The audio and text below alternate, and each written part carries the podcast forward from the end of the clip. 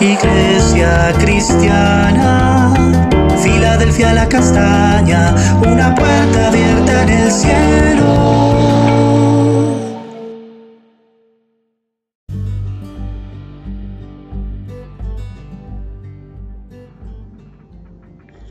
Muy buen día, amada iglesia.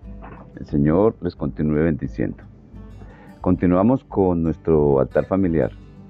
Estaremos mirando en esta mañana falsas enseñanzas, parte 2, y vamos a tener como referencia en la escritura segunda de Pedro 2.3 en la versión Palabra de Dios para todos.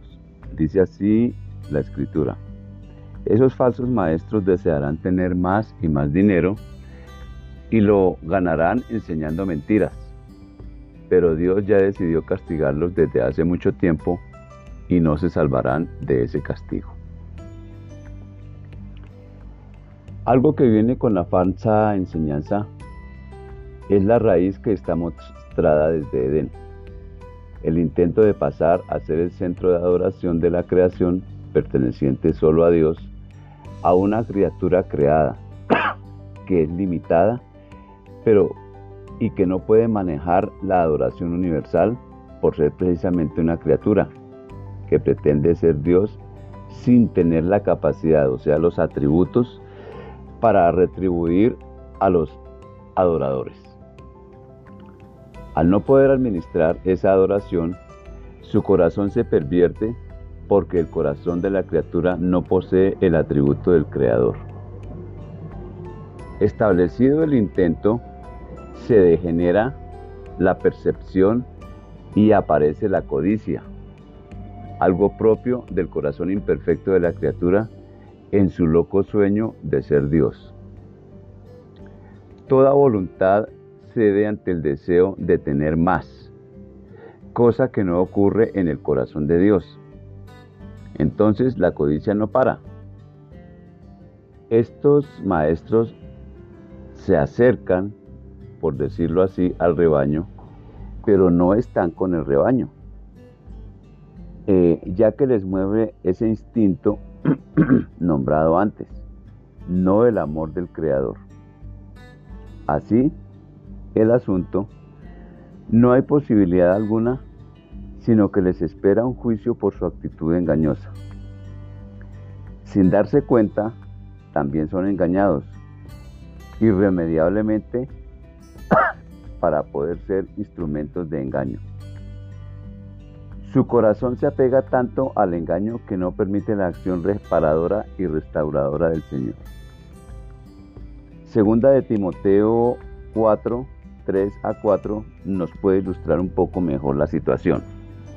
Dice así, porque llegarán tiempos en que la gente no querrá escuchar la verdadera enseñanza que conduce a una vida recta y solo buscarán rodearse de maestros que los complazcan diciendo lo que quieren escuchar.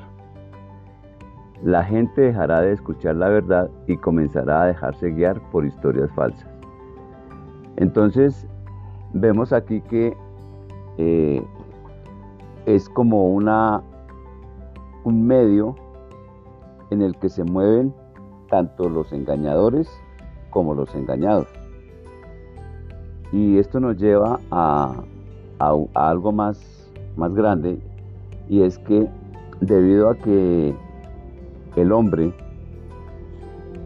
saca de contexto a Dios de sus vidas, entonces no puede, como dice la escritura, no puede sufrir, no puede recibir la palabra de Dios, puesto que ha tomado la decisión de alejarse voluntariamente de Dios.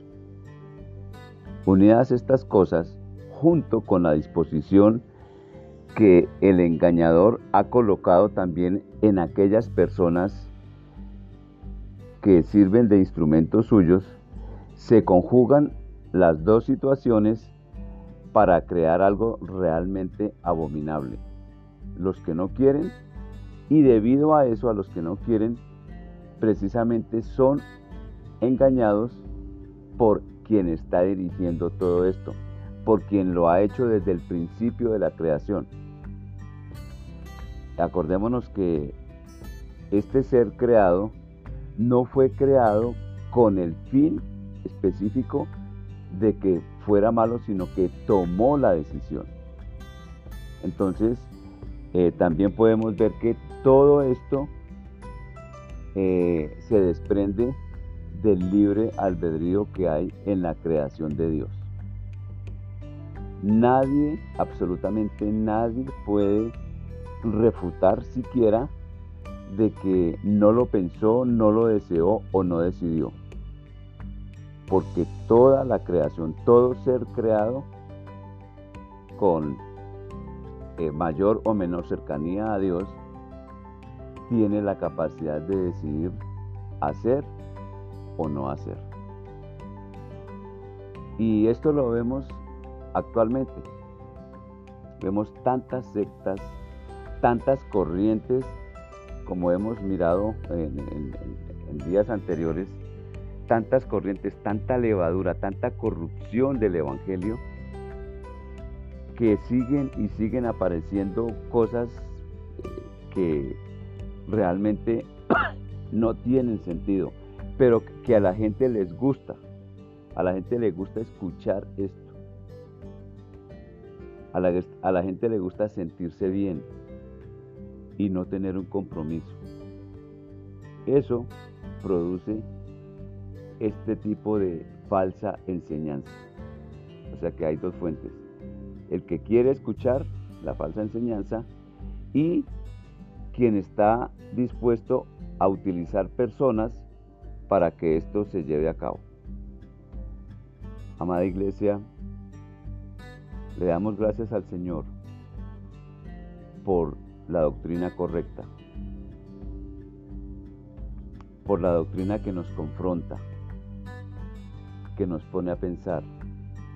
Y le damos gracias al Señor porque en nuestros corazones ha sido derramado el Espíritu Santo que nos redarguye de pecado, de justicia, de juicio, cada vez que actuamos mal.